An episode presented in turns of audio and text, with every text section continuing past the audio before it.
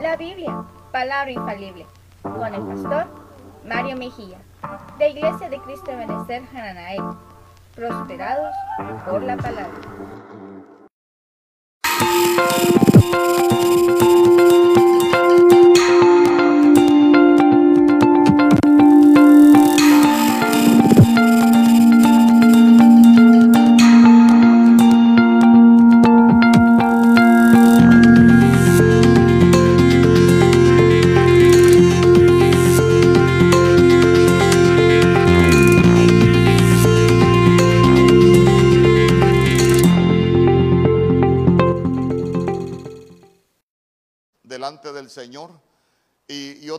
Es que esa palabra invocar también significa invitar, también significa pedir, significa muchas cosas, pero también significa llamar por nombres. Ya el Señor tiene sus nombres. Y nombre es oficio. Por ejemplo, se recuerda que nuestro Señor Jesús dijo, eh, cuando oréis, ¿cómo íbamos a orar? Que nosotros teníamos que decir Padre nuestro. Ah, entonces nosotros lo, lo, lo, lo llamamos por nombre, mire, ahí está, ahí está. Mediante la idea de acosar a una persona que uno encuentra. Nosotros tenemos nuestro encuentro con el Señor y lo acosamos para que Él nos responda. Pero vea usted que dice que si nosotros lo, invocamos, Él nos va a oír y si nosotros le clamamos, vea usted, dice que Él va a decir, heme aquí. Pero cuando nosotros hablamos de clamar, estamos hablando de, llamar a gritos, pidiendo ayuda. Mire usted que también dice que no solo pidiendo ayuda, sino que pidiendo libertad de algún problema. Eso es, eso es clamar. Hay algunos que dicen que, que, que para orar no es necesario gritar porque Dios no es sordo, pero ya se dio cuenta usted que clamar es llamar a gritos, pidiendo ayuda o pidiendo libertad de algún problema. Entonces, entonces alguien que, que, me, que, me, que me enseñaba a mí, y se lo quiero mencionar también, eh, cómo uno invoca el nombre del Señor, cómo uno, cómo uno puede acosar al Señor, es, es Jacob. ¿Se recuerda usted cuando, cuando pasó el, el vado de Jaboc, que se quedó solo, dice la Biblia? Se encontró con el ángel de Jehová. Ahí en Oseas 12 usted se va a dar cuenta que el ángel de Jehová está hablando, de, está hablando del mismo Señor que, con que se encontró Jacob. Pero se recuerda que cuando se encontró con el ángel de Jehová, él le dijo, no te dejaré si no me bendices. Déjame porque ya raya el alba. No te dejaré si no me bendices. Dime cuál es tu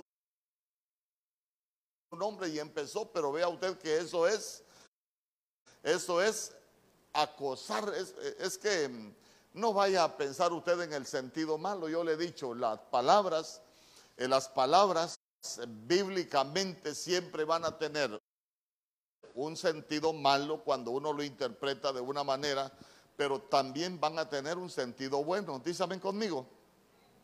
Pero ¿a dónde lo quiero llevar con todo esto? Que el Señor, el Señor dice, M heme aquí. Entonces, qué bonito es que, que, el Señor diga, heme aquí, me vas a invocar, vas a clamar y yo aquí voy a estar. A ver, pero, pero usted se ha puesto a pensar, porque muchas veces hemos escuchado esa frase, heme aquí. ¿Y, y qué significa heme aquí?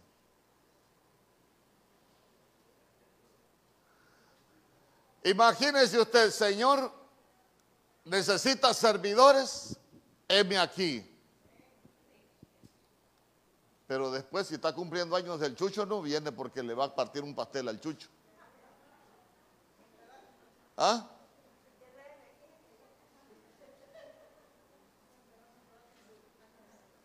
Entonces, entonces, entonces vea usted que, que no es aquí. Algunos le han dicho, Señor, eh, si, tú me ayudas, yo, yo, yo, heme aquí, te voy a buscar. Ay, hermano. Y por cualquier cosa deja de, buscarlo, por cualquier cosa. Cualquier pretexto es bueno para dejar de hacer lo que, lo que, estábamos, lo que estábamos haciendo. Entonces, mire, aprendamos algo. El Señor dijo, heme aquí. Pero aquí es atender el llamado sin poner excusas.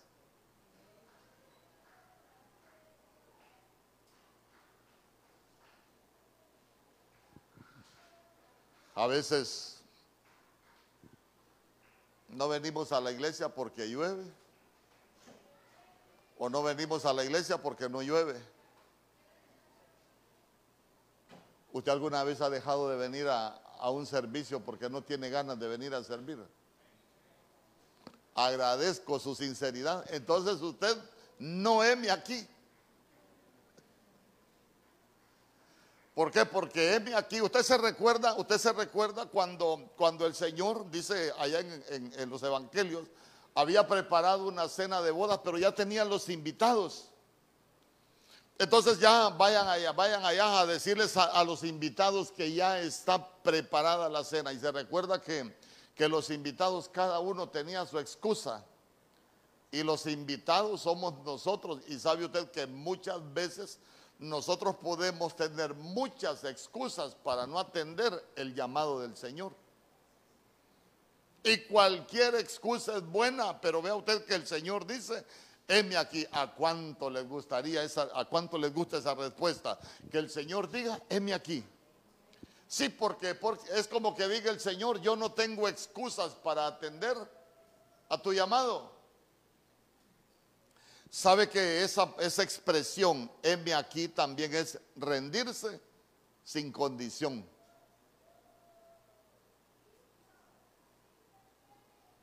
rendirse sin condición. Heme aquí es rendir nuestra voluntad. Heme aquí es levantar las manos y que el Señor te lleve para donde Él quiere.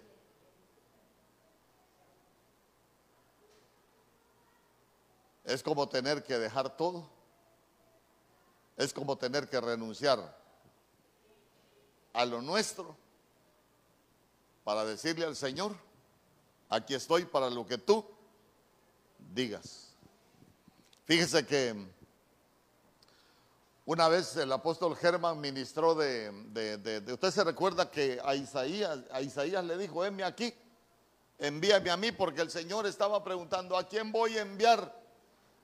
Y, yo me recuerdo que con ese verso predicó mi pastor. Yo le voy a predicar otras cosas, pero él decía, ¿cuántos le dicen al Señor, heme aquí? Y yo me recuerdo que mi esposa bien emocionada, heme aquí, aquí estamos, Señor. Pero yo ya estaba, ya estábamos en los obreros, yo incluso era, era, era el encargado de, de- de un equipo apostólico, ya yo también enseñaba ahí a los equipos apostólicos Biblia. Jueves nos reuníamos nosotros. El viernes ya no pudimos ir a la iglesia. Había una situación allá en Ceiba, me llama el apóstol Germán y me dice, Mario, después de tu trabajo, ¿crees que te puedes ir para Ceiba? Hermano, Ceiba de San Pedro está largo. Yo salía de trabajar a las 5 de la tarde, pero a las seis y media tenía que estar cubriendo Ceiba el viernes. El domingo, bueno, fui el sábado que vengo, Mario, ¿cómo te fue en Ceiba? No, bien. Ah, bueno, quiero que te vayas para otro lado mañana, el domingo. Hermano, y el martes, Mario, vas para tal iglesia, quiero que vayas a enseñar allá. Y, el viernes otra vez. Y yo me recuerdo que, que fueron unas semanas bien difíciles, ya no, ya no permanecíamos en la iglesia nosotros. Y me dijo mi esposa un día, voy a aprovechar que no está aquí. Aunque hubiera estado, se lo hubiera contado. Me preguntó un día y me dijo, y es que no hay más obreros, me dijo. ¿Ya te diste cuenta cuánto tiempo tenemos de andar de noche? Hemos ido a Copán, ir a Copán, hermano, salir a las 5 de la tarde del trabajo, ir a predicar a la entrada de noche, es una zona que llueve bajo aquellas tormentas. Nosotros teníamos un carrito negro que sí nos hizo clamar al Señor porque todo le tronaba. Le tronaban las tijeras, le tronaba el diferencial, le- todo le tronaba. Parecía que ya se iba a desarmar y así andábamos. Íbamos a meternos a Río Lindo, a Río Lindo, allá por, por el Bochito Santa Bárbara, yo no sé si usted conoce, pero las callecitas son angostas, hermano, hay, hay muchos abismos y eh, tremendo. Pero mi esposa me dice, ¿y por qué solo a nosotros nos mandan? Le digo yo, ¿y a mí qué me preguntas? Y cuando el apóstol Germán ministró que, que cuánto le decían al Señor, heme aquí, envíame a mí, yo te vi bien emocionada levantando las manitos, le dije. ¿Y ahora por qué te quejas? Le digo. Es que hay alguien que, que, una vez me dijo, mire, mire pastor, yo estoy dispuesto a servirle al Señor sin condición. Entonces, si alguien me dice a mí, yo estoy dispuesto a servirle al Señor sin condición, yo le tomo la palabra. Y un día yo tenía que ir a un lugar y le dije, hermano, acompáñeme.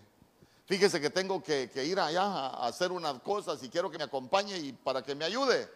Y sabe que me dijo, no, no puedo, pastor. Me dijo, fíjese que tengo una reunión con, unos amigos. Me dijo que ya tiempo no los veo. Ah, entonces dije yo, este, este es mentiroso. ¿Por qué? Porque cuando uno le dice al Señor, heme aquí, ay hermano, ¿por qué se lo explico? Porque cuando uno dice, Señor, heme aquí y que el Señor le tome la palabra, a veces usted tiene que renunciar hasta lo suyo. ¿Por qué? Porque ya no poner ni excusa, por eso es M aquí. Y yo voy a, yo voy a hablar de, de algunos personajes, porque fíjese que el Señor siempre nos está llamando, el Señor, el Señor siempre nos está llamando a servir. Usted se va a dar cuenta, el Señor nos está llamando a hacer muchas cosas en el reino, pero ¿cómo respondemos nosotros? Y sabe qué es lo más tremendo? A veces el Señor nos llama para unas cosas que a veces a nosotros no nos pueden parecer tan buenas. Yo le quiero hablar de, heme aquí, heme aquí. Imagínese usted que, hoy que dijo el Señor en la palabra profética, aunque vengan tiempos peores, imagínese usted que en el tiempo peor, usted ha pasado tiempos malos y, ya pensó que, ¿qué haría usted si vienen tiempos peores?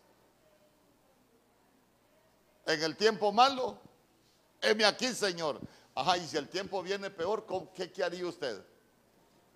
No, hombre, qué barbaridad. Yo pensé que mi situación iba, iba a cambiar. No, pero diga conmigo, aunque el tiempo sea peor, heme aquí. No, no lo veo tan convencido. Pero sabe que el Señor dijo, no te detengas porque yo voy contigo. Ah, el Señor, oiga bien, escuche bien lo que le voy a decir. Aunque vengan tiempos peores, no te detengas porque yo voy contigo. El Señor ahí está. Pero yo le digo, ¿será que uno se puede detener en el tiempo malo? El Señor no se detiene, pero nosotros sí nos podemos detener.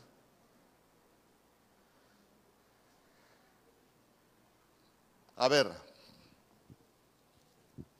¿usted ha tenido una petición delante del Señor? ¿Cuántos han tenido peticiones delante del Señor? Ahora le quiero hacer una pregunta. ¿Usted ha dejado de, pedirle al Señor porque se ha tardado lo que usted le ha estado pidiendo? ¿Cuántos lo han hecho alguna vez? Mire, si hay, si hay que lo han hecho. ¿Por qué? Porque usted se va a dar cuenta que, es algo con lo cual nosotros necesitamos, necesitamos batallar, necesitamos luchar, porque, porque hay cosas que, que son netamente nuestras, que uno tiene que aprender a batallar contra, contra esas cosas, porque mire, ese M aquí, hermano, es como, como decirle, Señor, ya, ya voy a dejar como de existir yo, pero, pero, pero dejar de existir a lo que yo quiero y comenzar a vivir de acuerdo a como el Señor quiere en nuestras vidas. Y fíjese que Yo quiero compartirle de, algunos, de algunos personajes en la Biblia que, que cuando el Señor los llamó, ellos respondieron, heme aquí. Y a veces para cosas que a mí me parece que no son tan buenas. Quiero que me acompañe a Génesis capítulo 22, verso 1.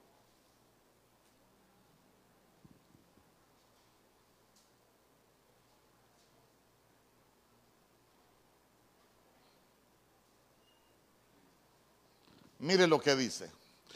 Aconteció después de estas cosas que bendijo Dios a Abraham. ¿Cuántos dicen amén? Lo bendijo. Lo probó. Ya conmigo, que probó Dios a Abraham. Y le dijo a Abraham, ¿y cómo respondió Abraham? Heme aquí. Si el Señor le dijera a usted, Germán, te voy a probar. ¿Cómo le respondería usted?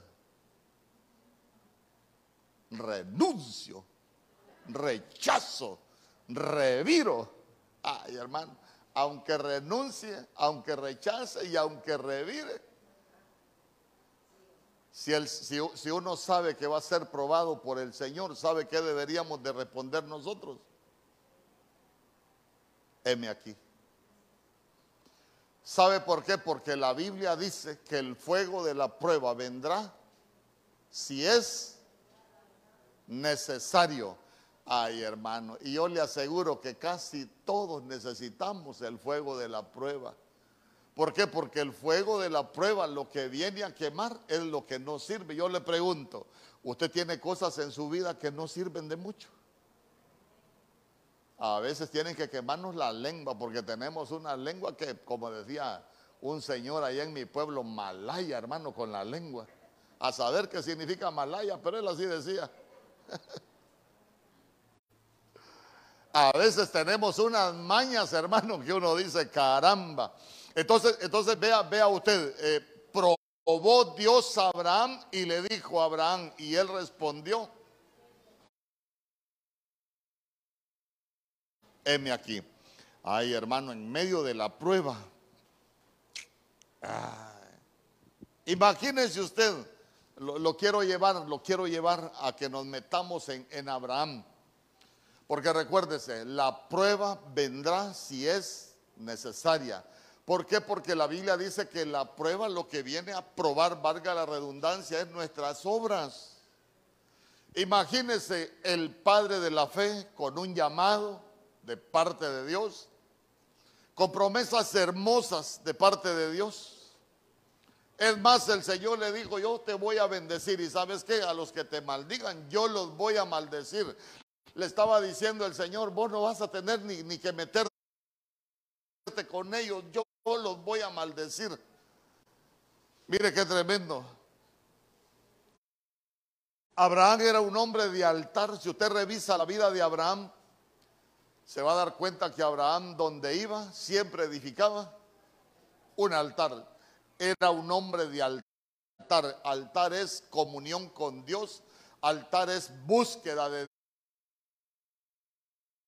Dios. Altar es tratar de mantener siempre ese vínculo, ese vínculo ahí con, con el Señor. Hermano, un hombre que el Señor le hablaba y sabe que es lo más terrible el Señor hasta le contaba lo que iba a hacer Abraham. Usted se recuerda ya en Génesis capítulo 18 que cuando el Señor está hablando con Abraham, hermano, está platicando y de pronto el Señor dijo, ¿acaso voy a encubrir yo a Abraham lo que voy a hacer? Usted se recuerda que el Señor viene a confirmarle la promesa, pero de Después de confirmarle la promesa, el Señor estaba enojado con todo lo que estaba pasando allá en Sodoma y el Señor iba a destruir Sodoma y el Señor dice, ¿acaso le voy a encubrir yo a Abraham lo que voy a hacer? Imagínese qué bonito, Abraham, fíjate que voy a destruir Sodoma, hermano. Qué privilegio Imagínense que, el Señor le dijera a uno, eh, eh, Mario, fíjate que decirle a la gente de Cedeño que se salga, ¿no? Y que Dios lo guarde. Porque fíjate, que suponiendo que el Señor le avisara a uno de lo que va a hacer. ¿Acaso, acaso voy a encubrirle yo a Abraham? Eh, vea usted que como qué nivel de confianza tenía el Señor con, con Abraham. Lo había, lo había bendecido el Señor Abraham. Sí, la Biblia dice que era un hombre muy rico. Le había prometido descendencia, sí, ya tenía a su, a su Isaac. Pero vea usted que, tremendo porque el Señor lo llama, le repito, para probarlo. ¿Y qué contestó Abraham? Heme aquí. Le repito, en la vida del cristiano, y no lo estoy amarrando a nada malo, en la vida del cristiano nunca va a faltar el día malo. Es que, es que a veces el Salmo 23 lo enseñamos solo para lo que nos gusta. Jehová es mi pastor, nada me faltará. En tu casa no va a faltar provisión, en tu casa no va a faltar riqueza, en tu casa no va a faltar la abundancia, en tu casa no va a faltar aquí. Hermano, pero pero, pero en nuestra casa nunca va a faltar. la prueba.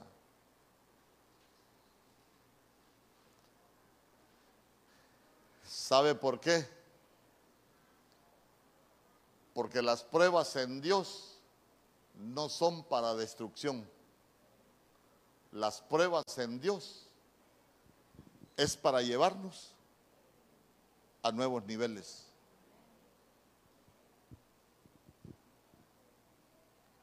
sabe que la prueba, la prueba nos enseña dependencia muchas veces del Señor. Imagínese usted, imagínese usted. Se vino la pandemia y, y se dieron tantos problemas, pero usted tiene una cuenta en el banco usted necesita medicamentos, va al, banco, saca dinero y, ¿qué problema tiene? Usted va al banco, compra provisión, hasta, hasta nos engordamos algunos más en la pandemia. ¿Y, qué problema tiene? Pero cuando usted no tiene, no tiene esa cuenta de banco, Dios le enseña a depender a, a usted y a mí de él. Ahí está Marcela que no me va a dejar mentir. Fíjese que cuando a mi esposa le dio coronavirus, el doctor David dijo, su esposa tiene que estar conectada a oxígeno.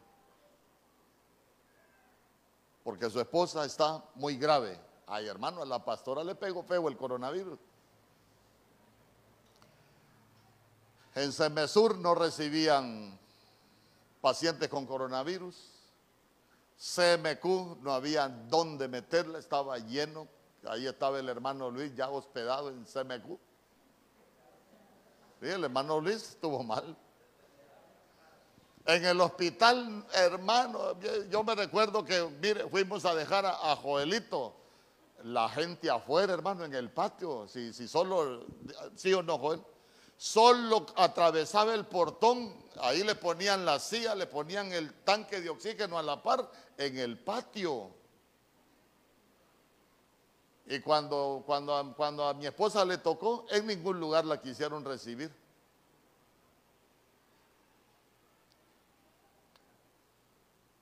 Entonces le dije yo,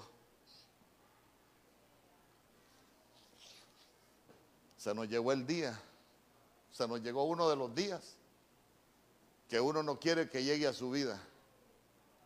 Pero ¿sabes qué? Le dije, nosotros dependemos del Señor. ¿Cuántas veces hemos estado a punto de morir, morirnos, le dije, en tantas situaciones de la vida? Antes de ser cristiano, ¿cómo era yo de problemático? ¿Cuántos problemas tuvimos? Le dije. aún en el Señor, cuántas experiencias hemos vivido. Yo le dije, esta solo es una batalla más, la vamos a pelear y vamos a triunfar, le dije. Llega Marcela y Marcela yo le agradezco infinitamente porque Marcela era la que llegaba a ponerle los medicamentos y todo. Pastor, se tiene que salir. Yo le dije, "Ah, de aquí no me sacan ni muerto. ¿Sabe por qué? Le dije, porque yo no me voy a morir el día que el coronavirus quiera. Yo tengo la convicción que yo me voy a morir el día que Dios tiene para que yo me muera. Hermano, y nadie me sacó desde el cuarto. Y fue una prueba difícil, sí fue una prueba difícil, porque mi esposa cada rato me decía, orá porque siento que me estoy ahogando. Y ahí va yo, Padre, aquí estamos, aquí estamos, aquí estamos. Así como, así como dijo la, así como decía el Señor, vas a clamar y aquí estoy, aquí estoy. Eh, hermano, entonces, entonces vea usted que, que- nosotros fuimos probados. Y yo le digo, aunque vengan tiempos peores, usted no se esconda. Si el Señor dice, heme aquí, usted dígale, Señor, en esta prueba, yo también, aquí estoy. Sin excusa, sin condición, voy a aprender a depender de ti. Yo sé que esta prueba no me va a destruir, la enfermedad no me va a destruir. Todo lo que venga a tu vida, Dios te está enseñando algo. Sabe, que Dios, Dios le enseña a uno hasta, hasta dejar de depender de uno mismo. Fíjese que, fíjese que a veces uno depende de su trabajo. ¿Y cómo confía en el trabajo? Ay, hermano, pero cuando Dios le quita el trabajo y cuando Dios te va llevando a situaciones difíciles, a veces Dios lo que nos está enseñando es a depender de Él. Porque a veces uno dice, ah, yo dependo del Señor. Hermano, pero, pero aprender a depender de Dios, créame que es aprendido en medio de la prueba. Cómo me gustaría contarle algunas cosas que han pasado a, algunos hermanos, pero todavía no he platicado por ellos para podérselo contar. Pero aquí hay gente que en la prueba ha sido llevado a límites increíbles y siempre aprendieron a permanecer en la prueba.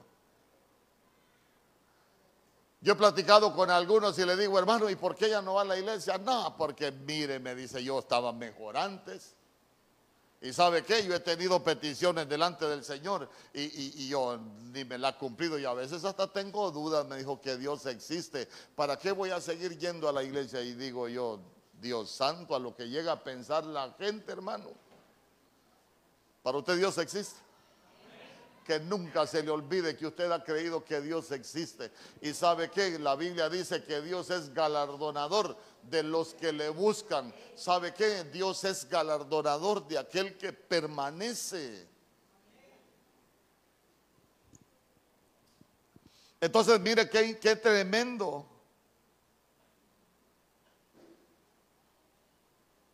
Heme aquí.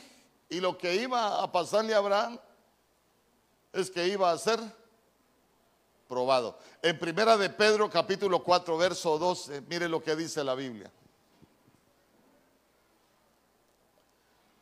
Amados, no os sorprendáis del fuego de la prueba, no se sorprenda del fuego de la prueba que os ha sobrevenido como si alguna cosa extraña os aconteciese. ¿Hay alguien que está en alguna prueba acá? No se sorprenda de ese fueguito que, que le han encendido. ¿Por qué? Eh, ni piense que es algo extraño, ni piense que usted no lo merece, porque, porque mire usted, lo, lea conmigo, no os sorprendáis del fuego de la prueba que os ha sobrevenido, como si alguna cosa extraña os aconteciese. O sea que para el cristiano la prueba no debería de ser como algo extraño.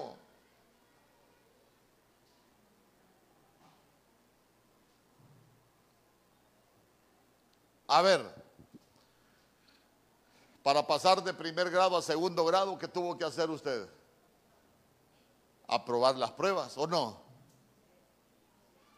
Imagínese usted, desde que nosotros iniciamos, bueno, en el tiempo que yo, yo salí, no había kinder, ni prepa, ni nada de eso. Uno entraba a la escuela, ay perdóneme, ya los viejos saben que no les miento. Entonces vea usted que uno entraba a la escuela, pero usted entra a primer grado para pasar a segundo, tienen que hacerle pruebas.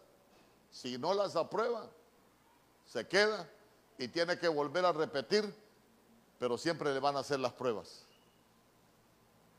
Entonces, ¿qué pasa? Imagínese usted para llegar a graduarse en la universidad, cuántas pruebas tuvo que haber hecho usted, cuántas pruebas tuvo que haber aprobado.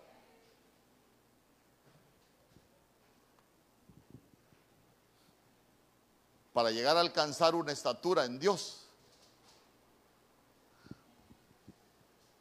usted tiene que ser probado. Y perdóneme, no lo quiero amarrar, no lo estoy amarrando. Yo solo le estoy enseñando lo que la Biblia dice. Ay, el pastor me amarró a que voy a ser probado. Si es que la Biblia dice que nosotros vamos a ser probados. Y vamos a ser probados en todo. ¿Cuántas pruebas necesitamos haber aprobado? Y escuche bien lo que le voy a decir. Dios te puede cambiar el maestro, pero la prueba no te la va a cambiar.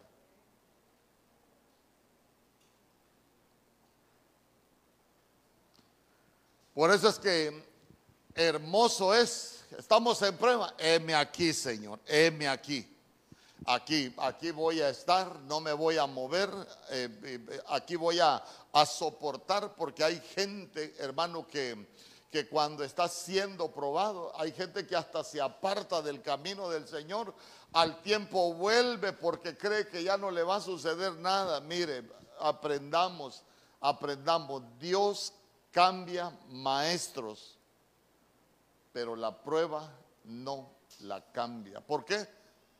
Porque si nos vino la prueba es porque es necesaria para nuestra vida.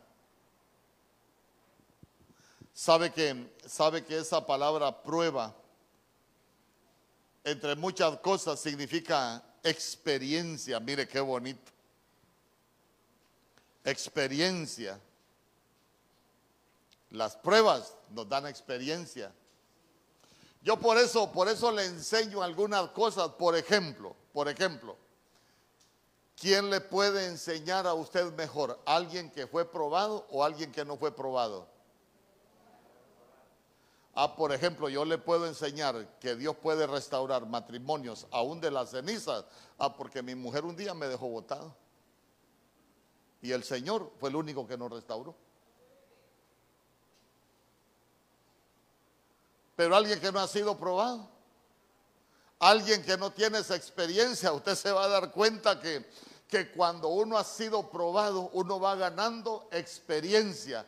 Y cuando usted ha ganado esa experiencia, usted va a tener palabras como poder sustentar a aquel que está pasando por diversas pruebas. ¿Sabe qué? Cuando usted no ha tenido que comer y prodigiosamente Dios le ha proveído, usted le va a poder decir a otro, yo sé que Dios provee. ¿Sabes qué? No te desesperes porque Dios está bajo control. Pero uno se da cuenta, hermano. Entonces, entonces mire, para eso nos va a servir. Denle una ofrenda de palmas al rey.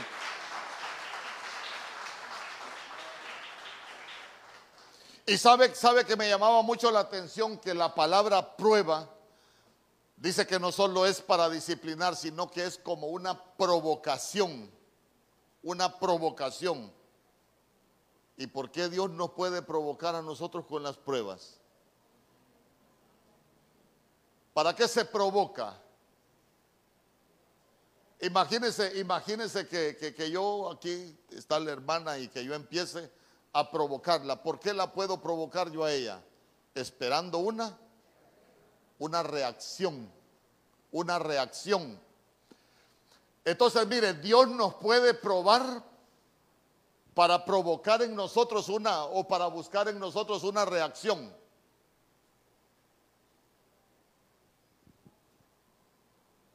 Porque a veces uno puede reaccionar mal.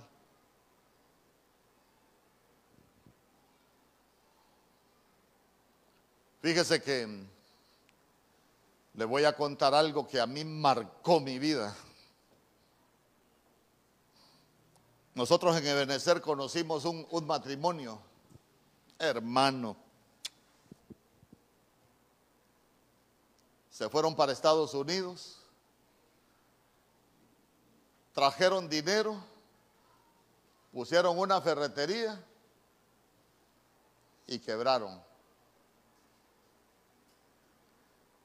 Tenían un poco de dinero, empezaron a poner otro negocio y quebraron. Al punto de que se quedaron sin nada, pero sin nada, porque no podían ni conseguir trabajo. Yo me recuerdo que la intercesión allá comenzábamos a las cinco y media de la mañana. Y esos hermanos a las cinco y media de la mañana, ahí estaban. Yo comencé a verlo, nos hicimos amigos, servimos en el mismo equipo. Y empezamos a, a, entablar una relación. Dejaron de pagar la casa. Ya no tenían cómo pagarla. Y todo se les, todo se les empezó a caer. Todo pero yo no sabía eso. Mi sorpresa es que esos hermanos, había culto el martes, ahí estaban el martes. Había culto el viernes, ahí estaban el viernes. Habían dos reuniones el domingo, ahí estaban las dos reuniones el domingo. ¿Sabe qué marcó mi vida de, esos hermanos? Que no tenían ni para el bus. Y todo lo hacían a pie. Hermano, cuando, cuando yo conocí a aquella gente, marcó mi vida. ¿Sabe por qué marcó mi vida? Porque yo empecé a platicar con ellos y le digo yo, ustedes no tienen ni para el bus, pero ustedes viven largo. Y, y, yo veo que ustedes siempre vienen caminando. O sea que no es que nadie sale por ahí de los hermanos. Entonces nos venimos a pie, me dice. Entonces, ¿sabe qué me dijo? ¿Sabe qué me dijo el hermano? ya no tenemos nada, me dijo. A lo único que tenemos es al Señor, me dijo.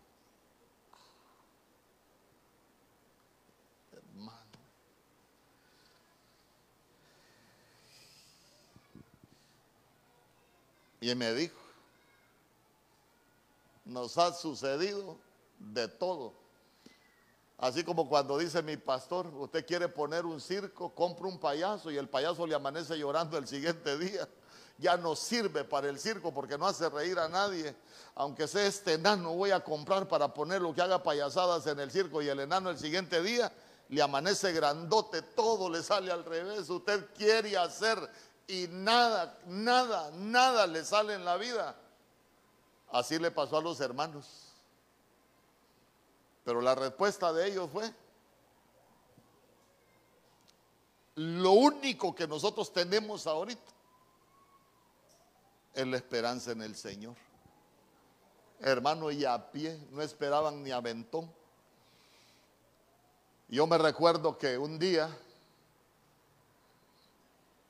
estábamos platicando con el hermano y me dice, hermano, fíjese que hablamos con el pastor y, nos dio permiso de que, de que vendamos baleadas ahí afuera. Ah, gloria a Dios, le dije yo. Hermano, consiguieron para comprar una libra de harina. Empezaron con una libra de harina. Lo voy a llevar al final. Ahora tienen hasta buses de Puerto Cortés a San Pedro Sula. Comenzaron con una libra de harina. Mire, le dio una gracia tan especial Dios en, en sus manos que ella le vendía la horchata y le vendía el, maracuyá y le vendía el jamaica a todos los Pizza Hut de San Pedro Sula. ¿Cuántos Pizza Hut hay en San Pedro Sula? Como 35, 36 Pizza Hut. Y Dios las levantó de no tener nada. Pero ¿sabe qué? Es gente que aprendió y le dijo al Señor, heme aquí, ya no tengo nada, lo único que tengo es al Señor. Y Dios es fiel cuando uno aprende a permanecer sin pretexto delante del Señor.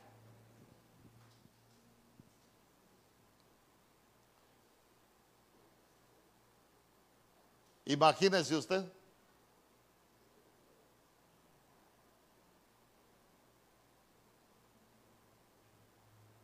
Porque Dios nos va a probar la convicción. Es que a veces nosotros decimos, ah, yo tengo un Dios que es proveedor, pero si nunca has tenido necesidad, ¿cómo, cómo, cómo vas a conocer al Dios que es proveedor?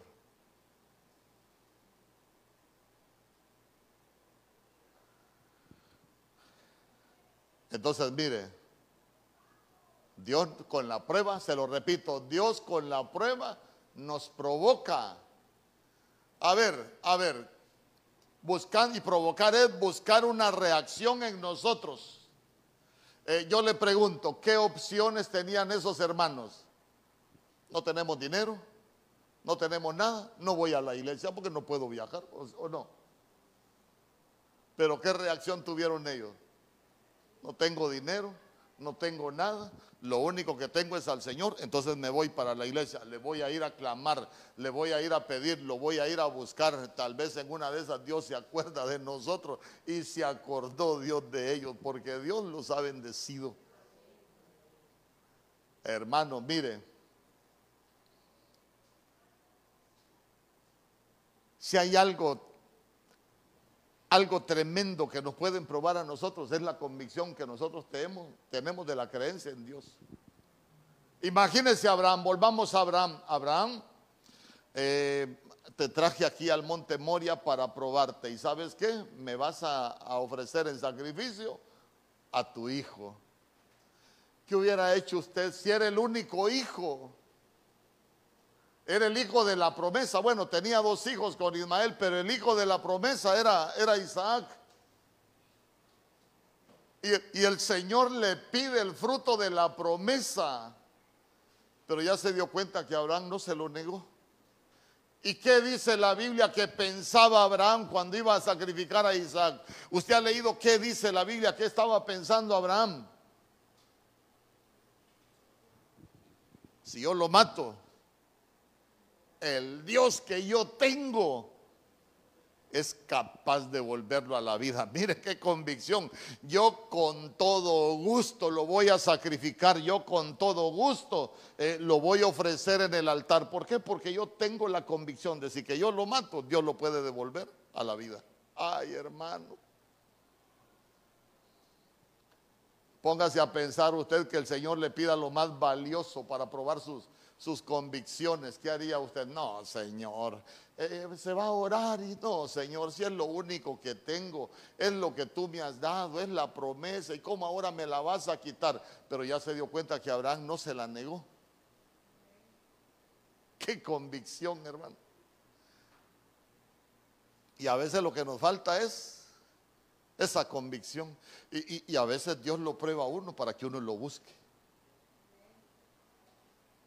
nos pasan el tráiler para que uno lo busque. ¿Y sabe qué es lo más tremendo? Que Dios de algunas cosas no nos va a sacar, la prueba la tenemos que pasar. A ver, Dios nos va a sacar del valle de sombra y de muerte. ¿Qué dice la Biblia?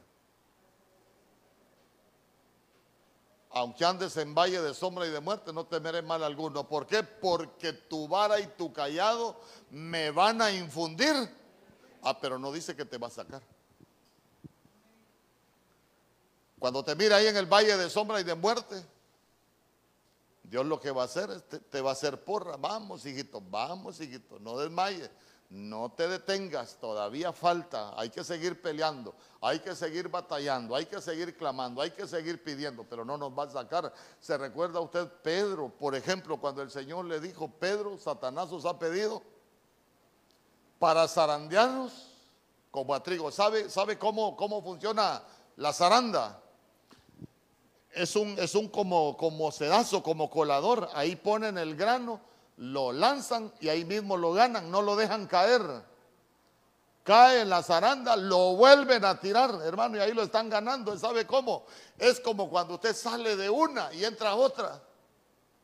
Y va saliendo de una prueba y se le viene algo más y va saliendo de aquella y le viene otra cosa y uno dice, Diosito, ¿y cuándo voy a salir de esta? Y sabe usted que Dios no lo saca, ¿por qué? Porque cuando Él le dijo, Satanás os ha pedido para zarandearos como a trigo, pero yo he rogado al Padre para que no te falte la fe, le dijo. No le dijo que lo iba a sacar.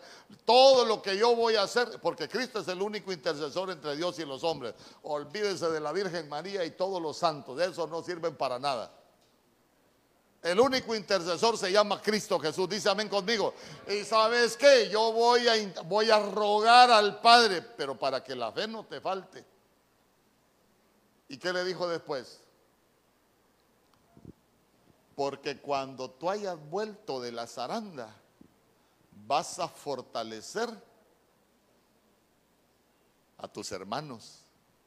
Ay, hermano ahorita estás en la zaranda, tal vez has llorado, tal vez has sufrido, pero ya te diste cuenta que te metieron a la zaranda porque Dios tiene un propósito en tu vida. Después con esa zarandeada que te han pegado, cuando salgas de esa zarandeada, vas a poder fortalecer a tus hermanos. Tal vez te enfermaste si les vas a decir, yo tengo un Dios que sana porque Dios te sanó. Yo tengo un Dios que es proveedor porque no tenías ni qué comer y Dios te dio provisión. Ah, yo tengo un Dios que tiene cuidado de mí porque no tenías ni para comprar una pastilla y Dios te bendijo porque eso es lo que te va a llevar la prueba. ¿Cuántos dicen amén? Sí, hermano, la prueba, la prueba para eso, para eso nos va, nos va a servir. ¿Sabe qué? ¿Sabe qué prueba Dios? Aparte de las convicciones, la fidelidad. la fidelidad.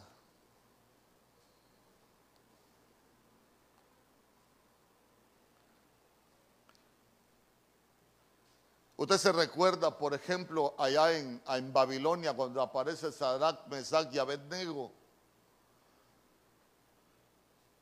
Cuando Nabucodonosor levanta la estatua, se recuerda, van a sonar los instrumentos y ustedes van a adorar la estatua. El que no adore la estatua va para el horno. ¿De qué era el horno? De fuego. ¿Y, la prueba qué es? Fuego. Fuego.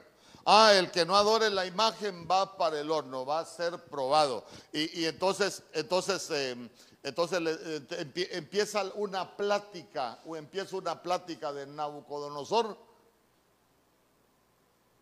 con los del pueblo de Dios. Ajá, ¿y ustedes van a adorar la estatua o qué? Eh, rey le dijeron los muchachos, no es necesario que te respondamos sobre este asunto. Como quien dice, ¿para qué te vamos a responder si nosotros la estatua no la vamos a adorar? Porque nosotros creemos en Dios. Hermano, ¿sabe usted que hay gente que en la prueba busca brujos?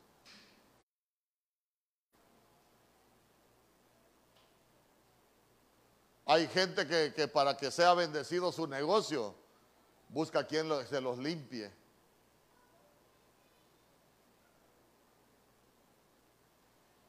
Pero Dios lo que quiere es que nosotros aprendamos a ser fieles con Él.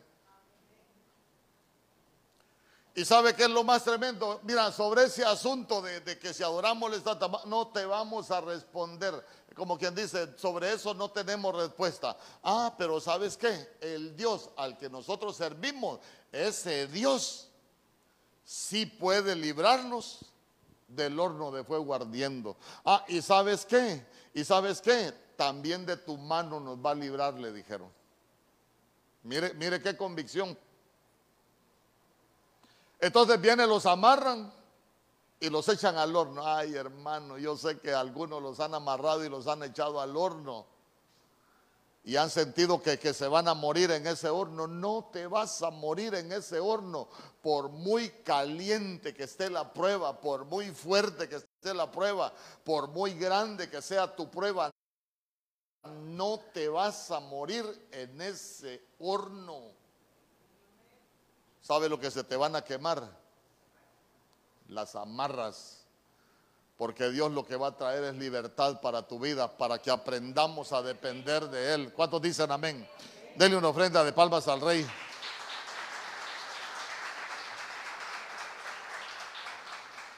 Y sabe que es lo más tremendo. Dice que hasta los que hasta los que estaban ahí en la orilla del horno se murieron. ¿Qué es lo que nos enseña eso?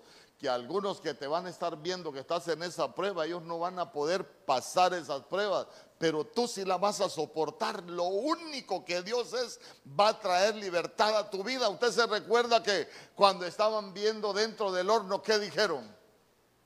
¿Usted se recuerda lo que dijeron? Cuando se acercaron a ver el horno.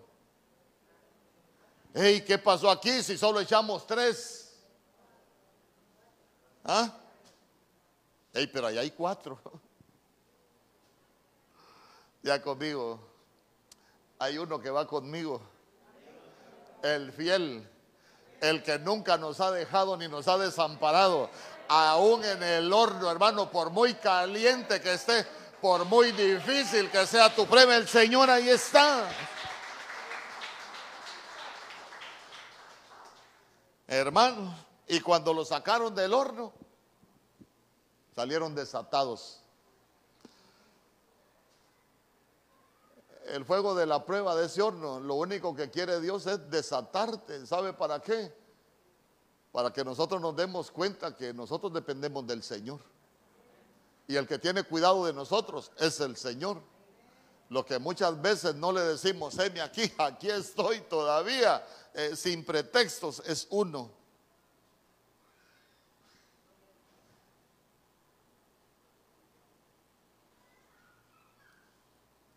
¿Sabe qué nos prueba Dios? Las prioridades. ¿Por qué? Porque Dios no quiere un segundo lugar en nuestras vidas. Él dijo, buscad, más buscad primeramente el reino de Dios y su justicia y todo lo demás.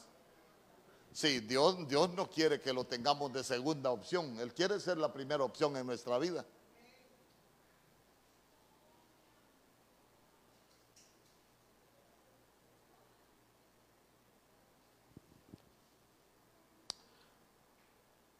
Usted se recuerda lo que dijo Josué.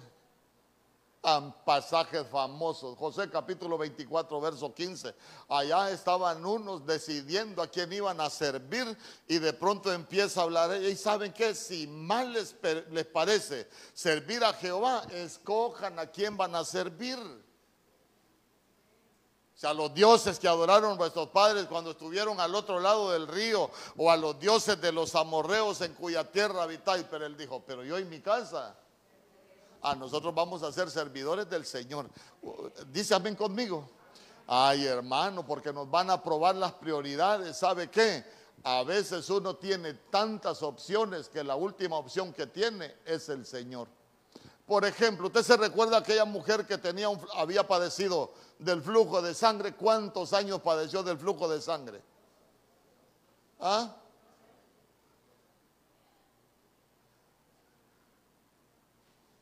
Y dice la Biblia que había gastado todo su dinero en médicos. Imagínense usted le pegó una enfermedad Ah, tengo dinero, voy para el médico. ¿Para qué voy a orar si tengo dinero para que me mire un médico? Y así estuvo enferma muchos años. Cuando se le acabó el dinero, ¿qué dijo ella?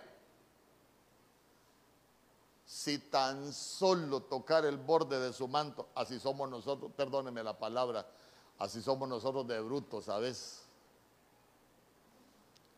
Pero si nosotros somos hijos de Dios, la primera opción de nosotros debería ser acercarnos al Padre Dice amén conmigo. Hermanos, y nuestro Señor Jesús dijo, si vosotros siendo, eh, si nosotros como padres, aunque seamos malos padres, cuando los hijos nos piden, ustedes les dan cosas buenas, no digamos el Padre del cielo, que es un Padre bueno, que no tiene para sus hijos, hermano. Si la Biblia dice que sus misericordias son nuevas cada mañana, ¿sabe cuál es el problema? Que a veces para muchos cristianos la primera opción no es el Señor.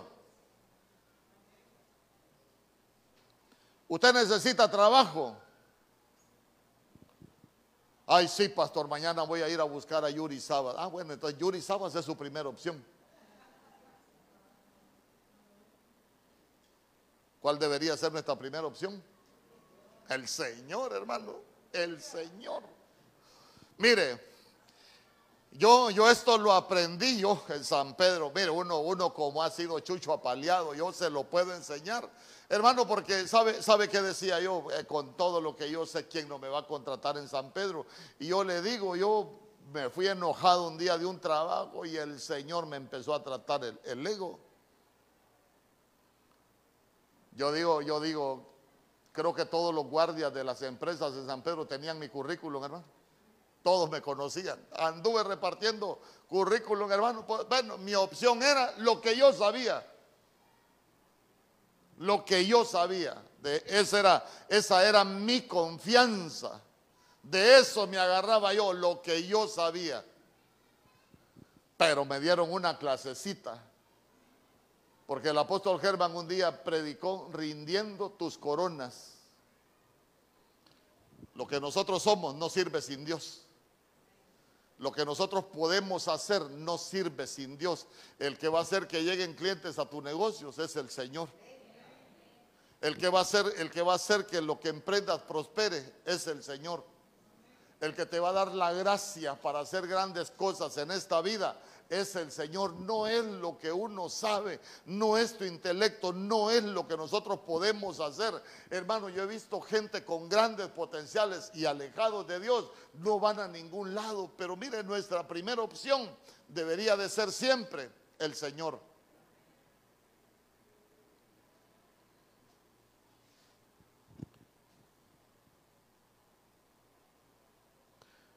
¿Sabe que nos van a probar? La confianza en Dios. Ay, hermano, mire qué cosas más tremendas nos van a probar. La confianza en Dios. En Génesis capítulo 26, verso 1, mire lo que dice la Biblia. Después hubo hambre en la tierra, además de la primera hambre que hubo en los días de Abraham.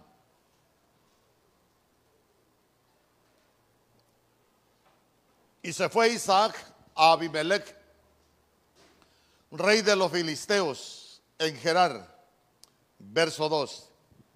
Y se le apareció Jehová y le dijo, no desciendas a Egipto, habita en la tierra que yo te diré. Ah, entonces, entonces mire, hubo hambre en la tierra, ya él ya iba de viaje, ya iba de viaje allá me voy mojado porque aquí no sirve la cosa. Hermano, el Dios de Estados Unidos es el mismo Dios que tenemos nosotros acá. Y Dios te puede bendecir en cualquier lugar. Y tenemos un Dios que con lo poco puede hacer mucho. Solo es que la gracia de Dios nos alcance para poder ser bendecidos en esta tierra. Amén conmigo. Entonces, mire usted, él, iba ya de viaje y el Señor le dice, hey, ¿para dónde vas? ¿Para dónde vas? Quédate en esta tierra. Aquí es donde yo te voy a bendecir. Y se recuerda usted que dice que ¿dónde, dónde sembró Isaac? ¿Dónde sembró Isaac? Sí, hermano, en el desierto, mire, mire, malas interpretaciones bíblicas. Ah, hermano, Dios, eh, Isaac sembró aún en tiempo de crisis. ¿Sabe qué? Usted está pasando una crisis, venga y siembre. Ah, porque aquí somos buena tierra. No, hermano, eso solo es para sacar dinero. Lo que la Biblia nos enseña es que Él sembró aún en tiempo de crisis. Él sembró aún en el desierto. Y sabe que lo que nos está enseñando el Señor es que cuando nosotros escuchamos su voz, cuando nuestra prioridad es Él, cuando nuestra confianza está puesta en el Señor, nosotros vamos a sembrar, aún en estos tiempos difíciles, vamos a sembrar, aún en el desierto. ¿Sabe qué? Vamos a sembrar en lugares donde nadie ve nada. Pero ¿sabe quién nos va a hacer prosperar? El Señor.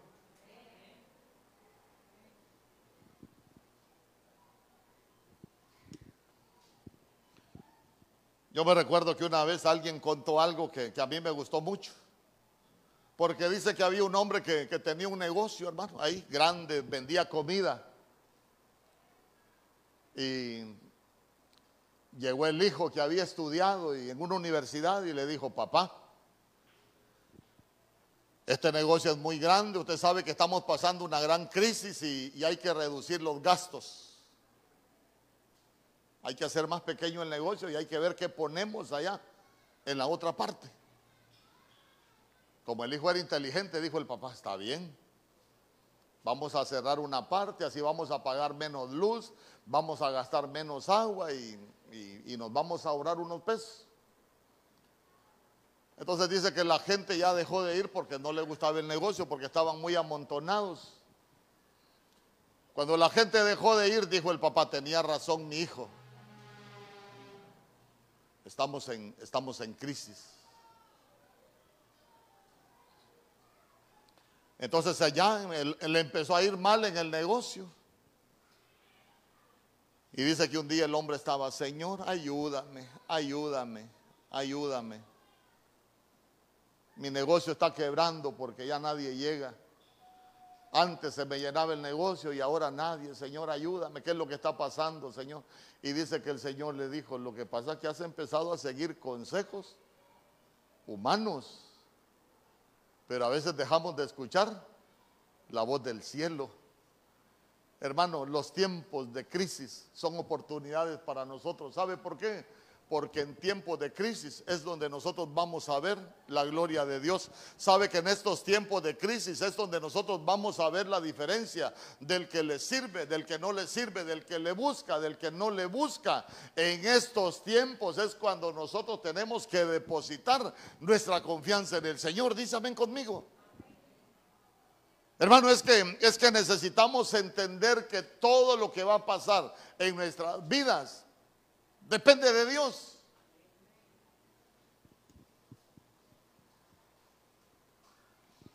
En Santiago capítulo 1, verso 2, mire qué tremendo lo que dice la Biblia.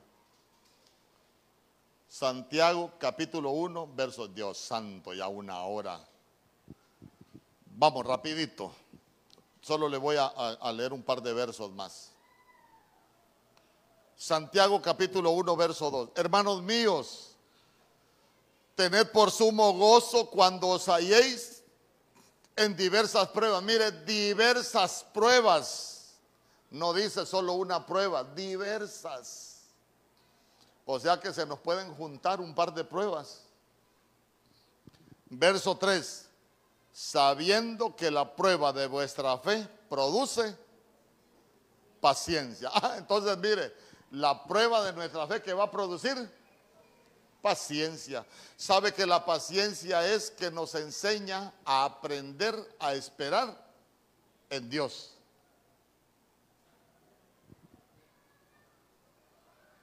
Yo me recuerdo un canto que, se canta allá en Ebenezer que dice, resiste, la ayuda viene ya. Él dice que jamás te dejará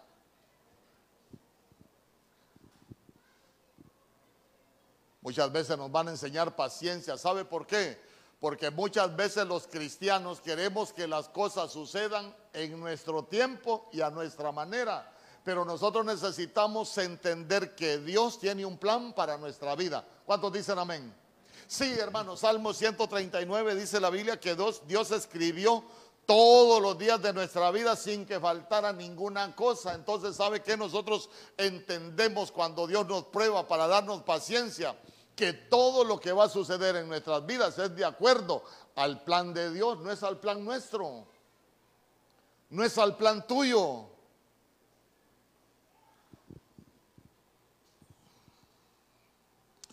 Ya para terminar, Santiago, ahí mismo Santiago capítulo 1, verso 12.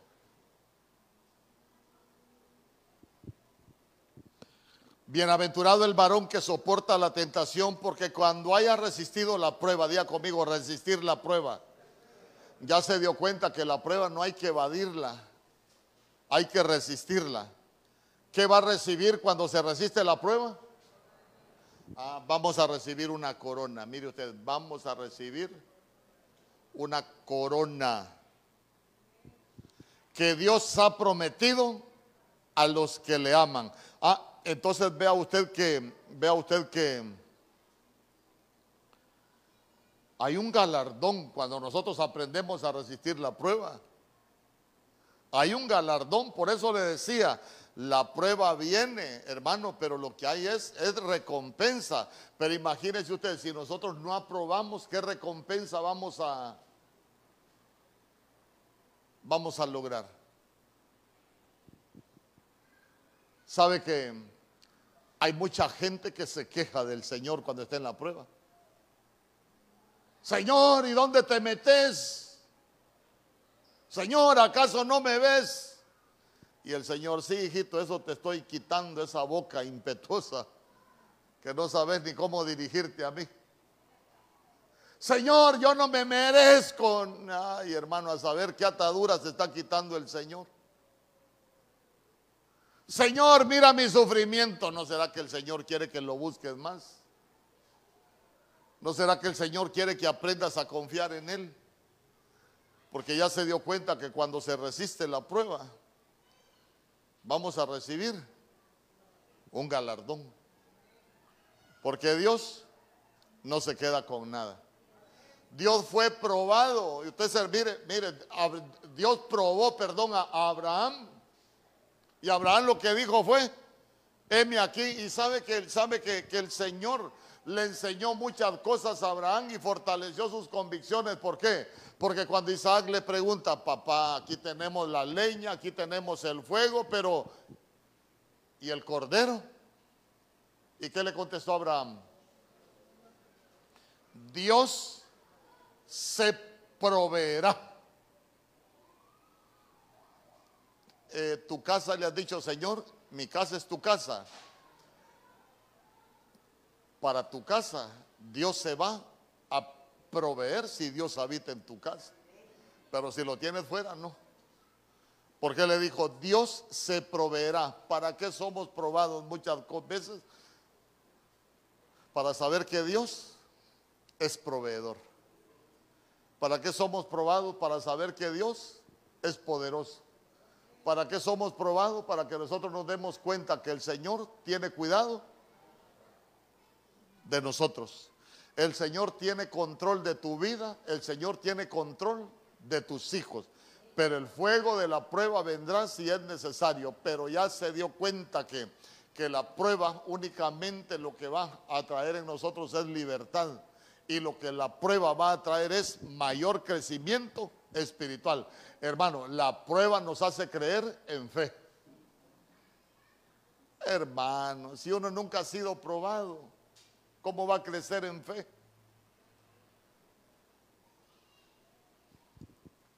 Pero Abraham le dijo, heme aquí.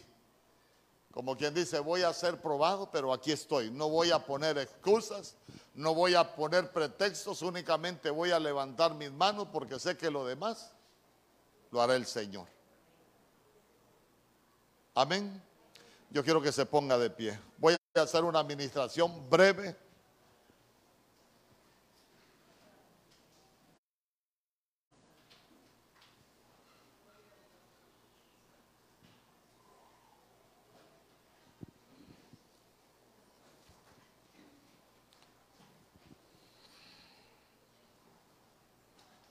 Gloria al Señor.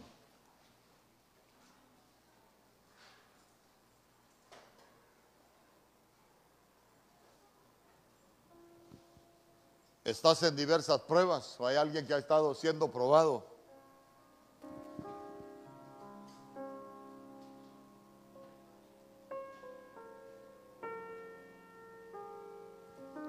Como dicen en mi pueblo, tal vez has estado a punto de tirar la toalla, de rendirte. No te rindas, solo dile al Señor, heme aquí. Heme aquí.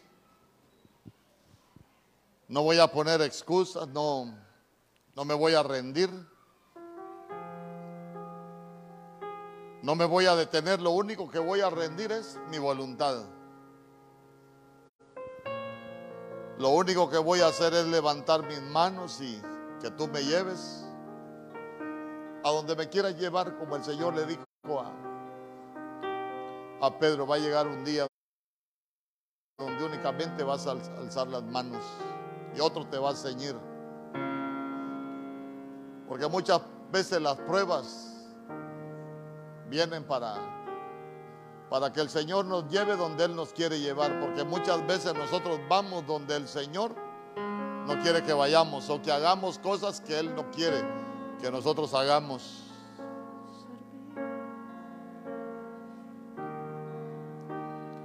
Es como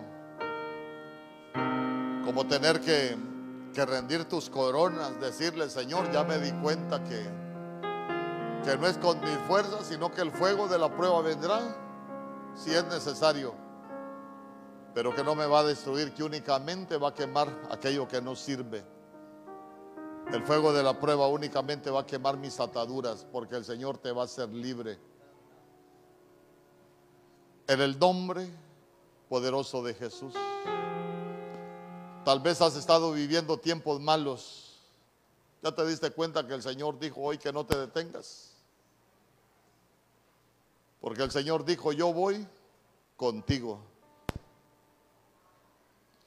Así como aquellos jóvenes que fueron echados en el horno, en el horno siete veces calentado. Pero si solo echamos tres, Ah, pero yo veo cuatro. Porque tal vez no te has dado cuenta, pero Dios siempre ha estado contigo. Siempre ha estado con nosotros. Porque esa fue una de las victorias que Cristo Jesús nos dio en la cruz del Calvario. Sabe que cada frase que expresó nuestro Señor Jesús él estaba peleando una batalla espiritual, él estaba anulando decretos a favor nuestro. Porque cuando él dijo, Elí, Elí, la vas a Padre mío, ¿por qué me has abandonado?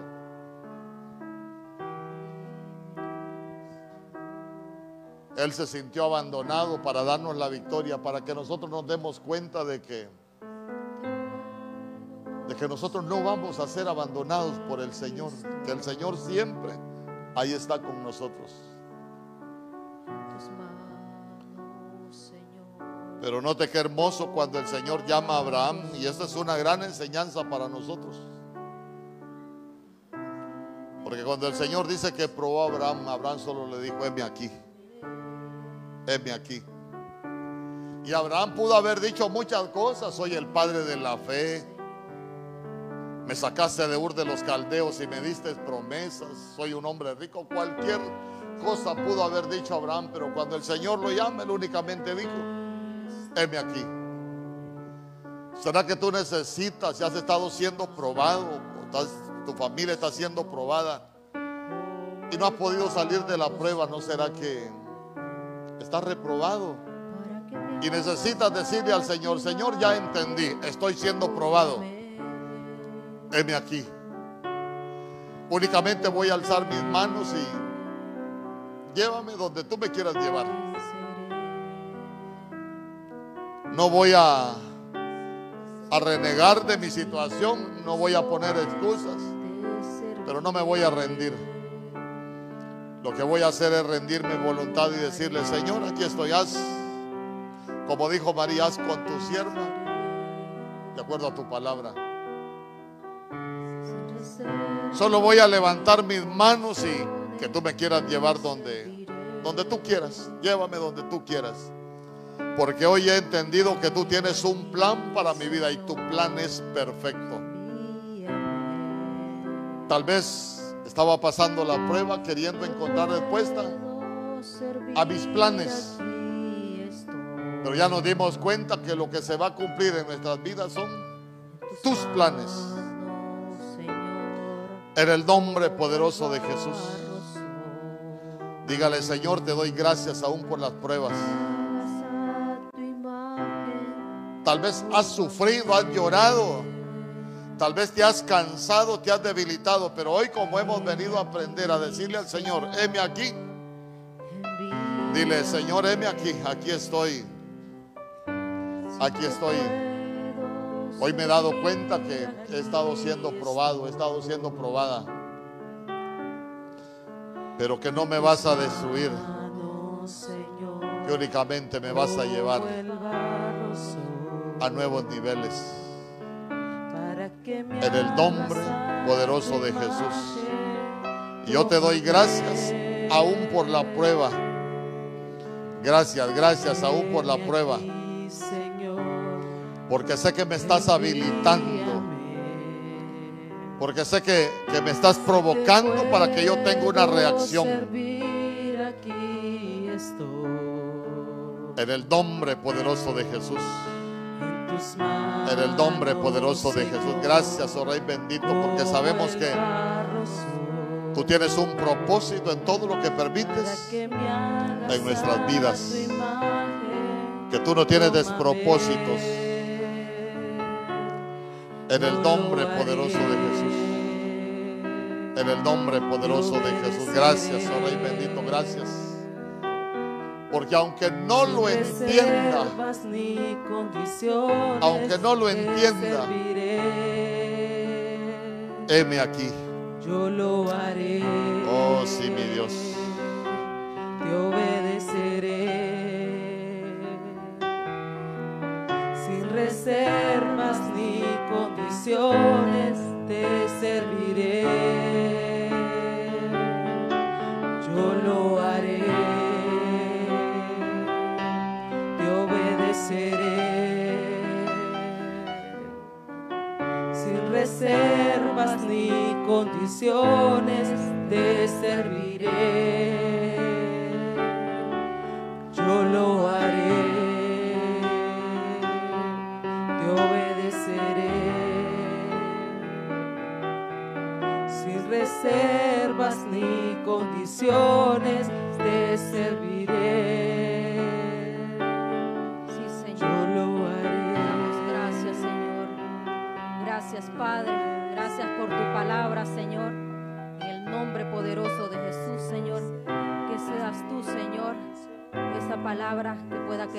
Quedar cincelada en nuestros corazones, Señor. En el nombre de Jesús, Señor.